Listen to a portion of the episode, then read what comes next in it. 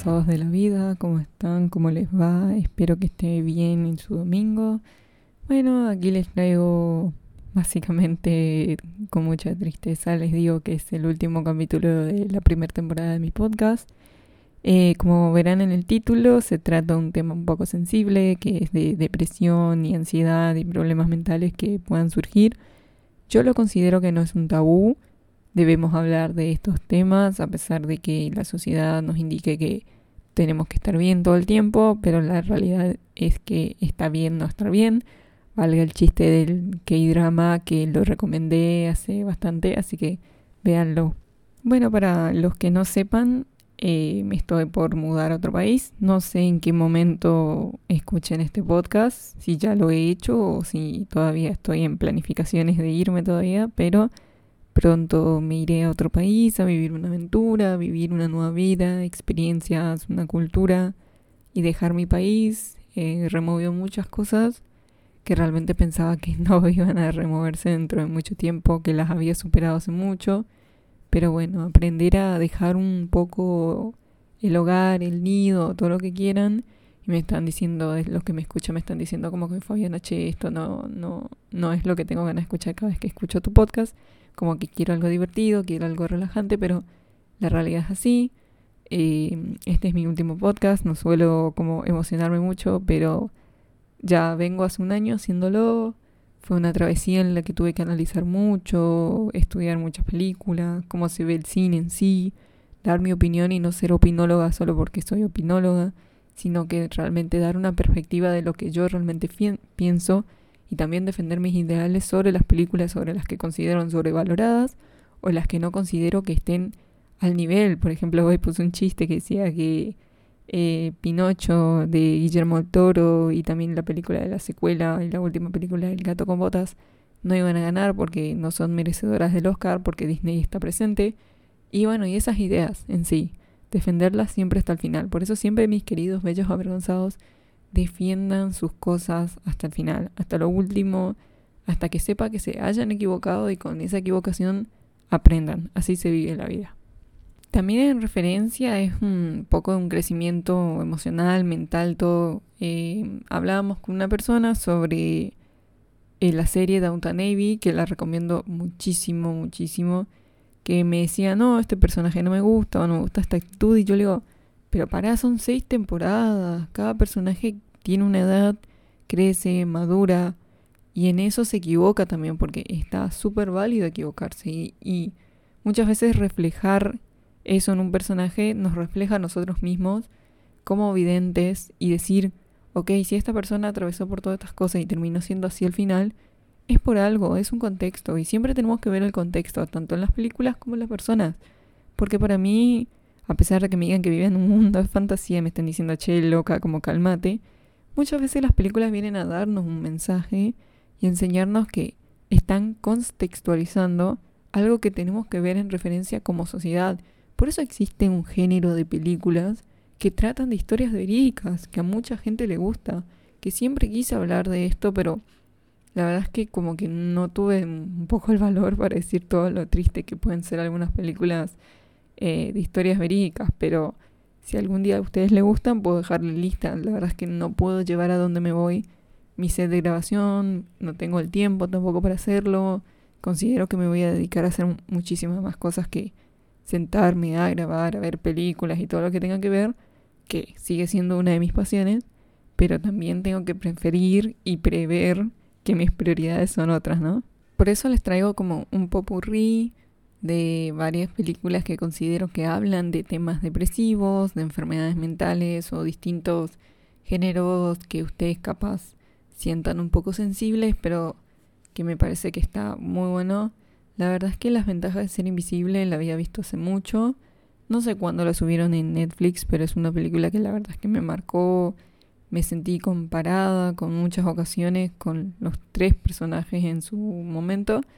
También está hasta el hueso que Lily Collins, a pesar de que hace la porquería de Emily en París, que no la van a terminar nunca porque está patrocinada por toda la gente, realmente hizo un excelente trabajo en esta película, así que por favor véanla. Eh, Violet y Flinch es una película que realmente la tienen que ver con un gramo de azúcar, eh, perdón, un gramo de sal. O sea, si no están preparados mentalmente para ver esa clase de películas, no la vean. Si supieras, sí véanla. Es una película muy linda. Es una película tranquila que habla como de distintos temas, o sea, eh, como superiores, digamos, no toca tanto la mente, pero sí es muy bonita como para que relajen y piensen y digan, bueno, ok, tengo ganas de ver algo que me calme la mente, porque como lo mencioné anteriormente, la ansiedad muchas veces nos calma ver películas de terror o películas que ya hemos visto. Bueno, Jack Horseman, ya lo mencioné que no lo había visto la última vez, pero empecé a verla y ahora entiendo cómo todo el mundo ve a través de los ojos de las distintas cosas que varias personas pasan, que generalmente es una serie muy, muy, muy, muy buena, que la tienen que ver, que tienen que apreciar todo lo que pasa en todos los distintos personajes, así que cuando se generen una duda, pueden tener en cuenta que esta película realmente, perdón, esta serie realmente lo, los lleva por distintas personalidades, por distintos personajes, que todos tienen una trama y algo para decir. Pero así también Afterlife, más allá de mi mujer, es una serie que a mí me encantó, es bastante corta, toca un tema muy sensible que es la depresión y aunque digan, uy, no, te reidentificaste con el personaje principal, para sorpresa de nadie, sí. Eh, cuando estaba en mis peores momentos, incluso creo que ahora, uno de mis peores momentos, eh, la veo y siento lo que él siente porque en una escena cuando él dice que su superpoder era ser un hijo de puta y lastimar a todo el mundo y que no importa que pasara lo que pasara, que su opción era, bueno, despedirse de este mundo, por no decir otra cosa, y para que eh, podcast no me baje este episodio. Pero también es por eso, es lo que quiero decir, es una serie que yo la tomo incluso mejor que The End of the Fucking World, también me parece mejor. O sea, la verdad es que si tienen ganas de ver una serie que toque mucho más profundo muchos problemas mentales, en especial la depresión, es una serie que se van a sentir identificados con todos los personajes e incluso se van a sentir orgullosos de cómo va superando por cada momento nuestro protagonista, que la verdad que perder una pareja es muy difícil y él lo lleva de una forma que es tan complejo que ves cada capítulo como todos los distintos personajes a su alrededor o lo ayudan o él los ayuda o incluso nada, no pasa nada, no los ayudan en nada y se cagan todo. Es como relata muy bien la vida tal y como es. No es ni un héroe, ni es un superhéroe, ni es un antihéroe. Es un humano y eso es lo que me gustó mucho esta serie. Por último, y sin dejar más nada, quiero decir que si bien Netflix tiene programas, por así decirlo, como Headspace, que relaja la mente, guía para dormir y todas esas cosas, la verdad que a mí no me sirvieron una mierda. Entonces, no sé, quiero escuchar a ustedes qué, qué piensan, pero cuando yo vi una serie sobre la ansiedad, eh, Sin miedo a las estrellas, perdón, es una película, Sin miedo a las estrellas es una linda película que pueden ver, que salió el año pasado, la, la tienen disponible. Se trata sobre, bueno, en un pintoresco pueblo del sur de Italia, una joven la hace frente a la ansiedad, conociendo a nuevos amigos. La verdad que, véanla, es muy bonita. No recomiendo, esta mierda me supera, la verdad es que como que hay mucha gente que dijo que le gustó, a mí no me gustó. Por eso, cuando yo digo, cuando no me gusta algo y ustedes me conocen, siempre comparo con otra serie que le digo, hey, miren esta, que creo que ya la mencioné, pero se llama Wow, qué amigo. Eh, es un chico de 8 años con ansiedad social que comienza la escuela y utiliza un perro para tener, para solucionar sus problemas de ansiedad social. La verdad es que realmente véanla. O sea, no considero que van a perder tiempo, sino que les va a encantar e incluso les, va a decir como les va a enseñar algo nuevo.